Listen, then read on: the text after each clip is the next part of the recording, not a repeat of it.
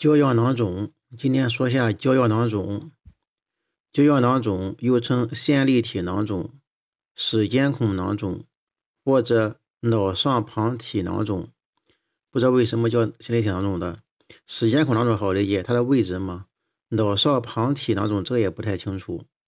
它起源于神经上皮组织，是一种罕见的颅内病变，占颅内肿瘤的百分之零点一四到百分之二。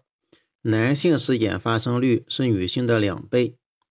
胶样囊肿一般在第三脑室的前部梦室孔附近，偶可见侧脑室、安区及透明革等部位。一般认为是在形成第三脑室视管膜、脉络丛及脑上旁突体过程中，脑上旁突体过程中有原始神经上皮变异而成。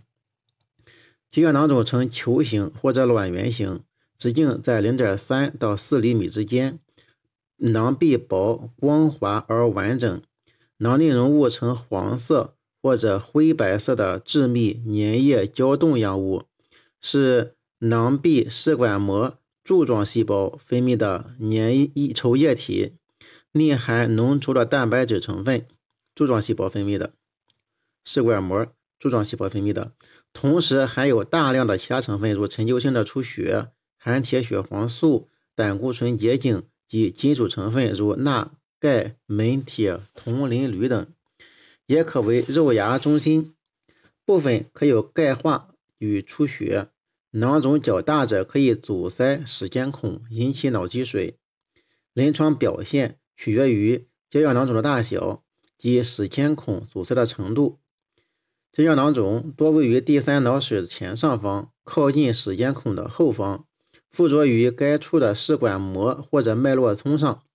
囊肿常引起室间孔的阻塞，导致阻塞性脑积水及颅内压增高。临床的症状是头痛和呕吐。较小的囊肿没有症状。在 CT 上，囊肿呈圆形或者卵圆形，边缘锐利，位于三脑室前部梦室孔附近。它的密度呢是以等或者稍低密度为主，部分表现为高密度，主要由囊肿壁的蟹状分泌物、含铁血黄素及微小钙化构成。就是它的密度是等密度或者低密度，也有高密度的。它的成分是蟹状分泌物、含铁血黄素，还有小钙化。增强后，囊肿多无强化。或者呢，有轻微的环形强化，有边缘的强化。磁共振是第三脑室前部的圆形卵圆形肿物，囊内容物呢 T1 和 T2 都是高信号，少数胶样囊肿在 T1 呈高信号，T2 呈低信号，可能是含铁血黄素比较多。囊内偶见钙化，呈低信号，偶见钙化。囊壁呈薄型的等信号影。囊肿阻塞室间孔的时候，引起梗阻性的脑积水。增强后，囊肿壁可见薄层强化。它需要与中枢神经细胞瘤鉴别。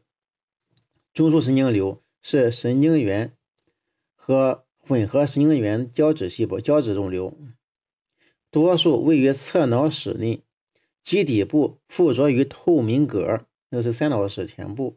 嗯。嗯，中枢神经细胞瘤肿瘤呈分叶或者不规则型，信号呢密度呢是不均匀的。嗯，肿瘤内呢囊变钙化多见，可有出血、扩散呈高信号。增强后，肿瘤实质部分明显强化。试管膜下巨型星形细胞瘤以结节硬化患者多见，是少见的 WSO 一级星形细胞瘤。好发于双侧脑室梦室孔附近，在脑室梦室孔附近，表现为实质性肿块，钙化和囊变常见。双侧侧脑室视管膜可见多发的钙化结节，就是视管膜下巨细胞型细胞瘤的双侧脑室视管膜可见多发的钙化结节。增强扫描呢是明显强化。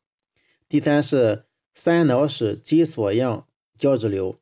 是少见的发生于三脑室前部的低级别胶质瘤，它是二级的，成人多见，可累及下丘脑和视交叉。T1 呢是低信号，T2 是高信号，边界清楚，增强扫描明显强化，它一个边界清楚。嗯，形状呢没说形状。表皮囊肿又称胆脂瘤，是少见的起源于皮肤外胚层的先天性良性肿瘤，它起在外胚层，生长缓慢，可以发生于任何年龄。肿瘤自颅内中线部位向周围脑池或蛛网膜下腔蔓延，以桥样的角区多见，病变形态呢不规则，塑形生长，有见缝就钻。MR 呢扫描呢以低信号为主，DWI 呈高信号，增强扫描呢没有强化。